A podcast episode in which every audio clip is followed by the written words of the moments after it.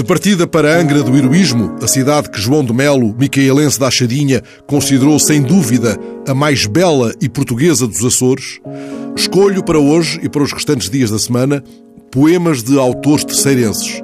Hoje proponho-vos Correspondência ao Mar, de Vitorino Nemésio, um poema incluído no livro O Bicho Harmonioso.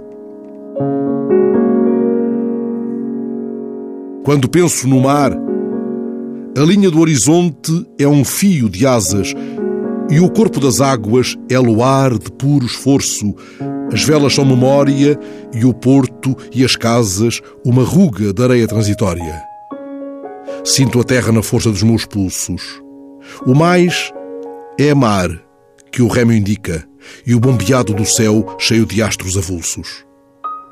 Eu ali, uma coisa imaginada que o eterno pica, Vou na onda de tempo carregada e desenrolo.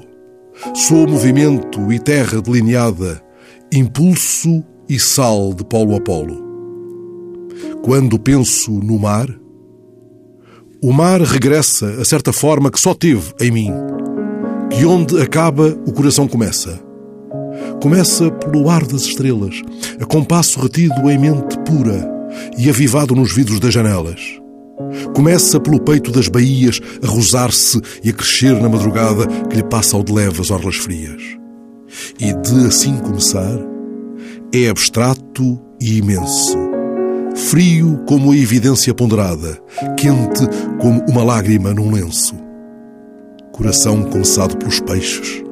És o golfo de todo o esquecimento na minha lembrança que me deixes e a rosa dos ventos baralhada. Meu coração lágrima inchada, mais de metade pensamento.